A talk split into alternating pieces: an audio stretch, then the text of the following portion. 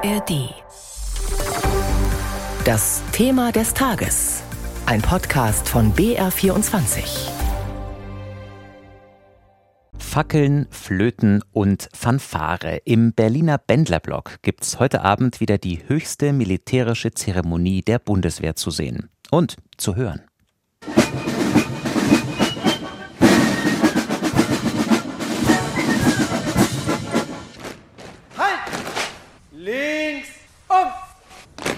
Fackelträger rechts und links um. Großer Zapfenstreich richtet euch. Ein kleiner Vorgeschmack war das auf den großen Zapfenstreich für Christine Lambrecht. Die frühere Verteidigungsministerin wird am Abend feierlich und ehrenvoll verabschiedet. Gut zwei Monate, nachdem sie von ihrem Posten zurückgetreten ist. In unserem Thema des Tages fragen wir jetzt, was waren Lambrechts Versäumnisse und wie schlägt sich ihr Nachfolger bisher? Darüber hat Florian Haas mit Mario Kubina gesprochen. Er ist der verteidigungspolitische Experte in unserem Hauptstadtstudio-Team in Berlin. Mario, es ist ruhig geworden um Christine Lambrecht. Heute aber nochmal die große Bühne für Sie. Für uns die Gelegenheit, auf Ihre Zeit als Verteidigungsministerin zurückzublicken. Was bleibt denn von Ihrer gut 13-monatigen Amtszeit? Naja, vor allem die Erkenntnis, dass das Beschaffungssystem bei der Bundeswehr und im Verteidigungsministerium einfach zu träge ist für die Zeitenwende. Das würde ich sagen. Das ist das, was bleiben wird. Und das hat sie auch erkannt. Sie hat erste Schritte eingeleitet, um doch ein bisschen mehr Tempo bei den Beschaffungen reinzubringen. Sie hat zum Beispiel entschieden, dass Kommandeure jetzt bis zu 5000 Euro freihändig für Material ausgeben können. Das klingt jetzt erstmal nach wenig, 5000 Euro Obergrenze, aber fürs Beschaffungsamt bedeutet das doch deutlich weniger weniger Aufwand, weil bisher eben auch kleinere Summen die Beamten und Beamtinnen dort beschäftigt haben. Außerdem hat Lamprecht noch ein sogenanntes Beschaffungsbeschleunigungsgesetz angestoßen. Damit sollte mehr Tempo ins System kommen, aber so richtig gezündet hat es nicht, auch wenn der Wille wohl da war. Woran ist Lambrecht schlussendlich gescheitert? Jedenfalls nicht an fehlendem Selbstvertrauen, würde ich sagen. Das hat sie mitgebracht. Das zeigt sich zum Beispiel, wenn man sich so ein paar Bundestagsauftritte von ihr als Ministerin vergegenwärtigt, zum Beispiel diesen hier. Ich weiß, es ist eine große Herausforderung, aber mein Spruch ist immer, wenn es einfach wäre, würden es andere machen. Ja, also den Satz hat sich natürlich die Opposition gleich aufgeschrieben und Johann Wadefuhl von der CDU, der hat ihr bei späterer Gelegenheit zugerufen, also ganz ehrlich, Frau Lamprecht, aus seiner Sicht ist es so, es wäre besser, tatsächlich würden sich andere um den Job kümmern. Das Problem war so ein bisschen die Diskrepanz zwischen diesem sehr selbstbewussten Auftritt von Christine Lamprecht auf der einen Seite und ihrer Performance auf der anderen Seite. Sie hat einfach schon früh Fehler gemacht. Beispiel, sie hat Ende Januar letzten Jahres Jahres, als schon die russische Armee aufmarschiert ist an den Grenzen zur Ukraine. Da hat sie verkündet, Deutschland wird mit 5000 Helmen helfen, wollte das als ganz wichtiges Signal verstanden wissen. Helme.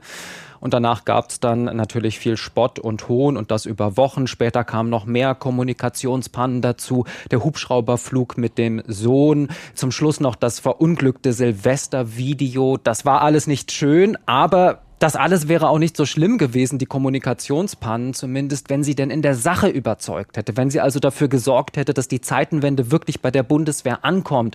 Und da sagen einfach Fachleute, mit kleineren Änderungen ist es wohl nicht getan. Und an diese großen Strukturreformen im Ministerium und beim Beschaffungsamt, da hat sie sich einfach nicht rangetraut. Und da sind wir jetzt auch schon bei Ihrem Nachfolger Boris Pistorius. In welchem Zustand hat er die Bundeswehr übernommen? Ja, nach wie vor natürlich im Keim Guten. Das kann man jetzt auch nur zum Teil Frau Lamprecht als seiner Vorgängerin zuschreiben. Da reicht natürlich ein Jahr auch nicht aus, um eine Armee wieder fit zu machen. Aber es sieht eben nach wie vor doch sehr düster aus. Das hat vor kurzem erst Eva Högel nochmal klargestellt, die Wehrbeauftragte des Bundestags, als sie ihren Jahresbericht fürs Jahr 2022 vorgestellt hat. Die Bundeswehr hat von allem zu wenig und sie hat seit dem 24. Februar 2022 noch weniger. Naja, und damit hat Högel auch gleich die Herausforderung umrissen, vor der Boris Pistorius als neuer Verteidigungsminister natürlich auch steht. Er muss die Bundeswehr modernisieren, fit machen für die Landes- und Bündnisverteidigung. Und gleichzeitig will ja die Bundesregierung, will auch Pistorius der Ukraine immer noch militärisch unter die Arme greifen. Und das ist wohl auch eines der Versäumnisse von Lamprecht. Sie hat die Waffen, die abgegeben wurden, Panzerhaubitzen waren ja dabei, Raketenwerfer und vieles mehr. Das hat sie nicht nachbestellt. Da klaffen Lücken und das muss Pistorius jetzt nachholen. Ein Schritt hat er da schon gemacht. Bei der Panzerhaubitze nämlich ein schweres Artilleriegeschütz, hochmodern. 14 Stück hat Deutschland der Ukraine geliefert. Die leisten den Ukraine Ukrainern, wie man so hört, wohl auch treue Dienste. Und die Nachbestellung von diesem Artilleriegeschütz für die Bundeswehr, das hat Pistorius jetzt auf den Weg gebracht. Ja, und generell wirkt es ja so, als ob mit ihm ein ganz neuer Schwung auch in die Truppe gekommen ist. Täuscht der mhm. Eindruck oder was macht Pistorius anders? Nee, das würde ich schon auch so sehen. Da ist ein gewisser Schwung da, auch von der Anmutung her. Man muss aber auch sagen, vielleicht das Wichtigste, das er jetzt erstmal mitbringt, ist, er ist nicht Christine Lamprecht. Ja, also der Ansehensverlust seiner Vorgängerin, der war so enorm, dass er es natürlich auch leicht hatte, jetzt erstmal zu strahlen. Da musste er nur ein bisschen glänzen, um gleich zu strahlen. Aber Pistorius hat in den ersten Monaten schon auch eine Menge richtig gemacht. Erstens, er sucht den Kontakt zu den Soldatinnen und Soldaten und und er macht das auch dann, wenn jetzt nicht nur Beifall zu erwarten ist. Zum Beispiel war er in einer Kaserne in Nordrhein-Westfalen, wo die Leopard 2 Panzer herkommen, die Deutschland der Ukraine zur Verfügung stellt. Und da hat er also mit Soldatinnen und Soldaten gesprochen. Es blutet ihnen natürlich das Herz, dass diese Panzer jetzt abgegeben werden müssen. Aber sie verstehen es, weil sie Soldatinnen und Soldaten sind. Sie gehen damit professionell um. Das jedenfalls ist der Eindruck, den Pistorius mitgenommen hat von diesem Besuch in Nordrhein-Westfalen. Was ihm vielleicht hilft bei der Truppe, er bringt so ein bisschen Stallgeruch mit. Er hat ja selbst auch Wehrdienst geleistet und das scheint ihm durchaus zu helfen, gerade bei Gesprächen mit der Truppe. Der zweite Punkt, den ich nennen würde, seine Vorgängerinnen haben nicht allzu viele Versuche unternommen, die Kontakte zur Rüstungsindustrie aufzubessern, haben die Rüstungsindustrie eher gemieden. Pistorius dagegen, der er sucht das Gespräch zu den Rüstungskonzernen. Er war zum Beispiel bei Rheinmetall äh, zu Besuch und die Firma hat danach gleich betont, das war jetzt aber der erste Besuch eines Verteidigungsministers in der Branche seit langer Zeit. Also der Eindruck ist der nicht nur in der Rüstungsindustrie.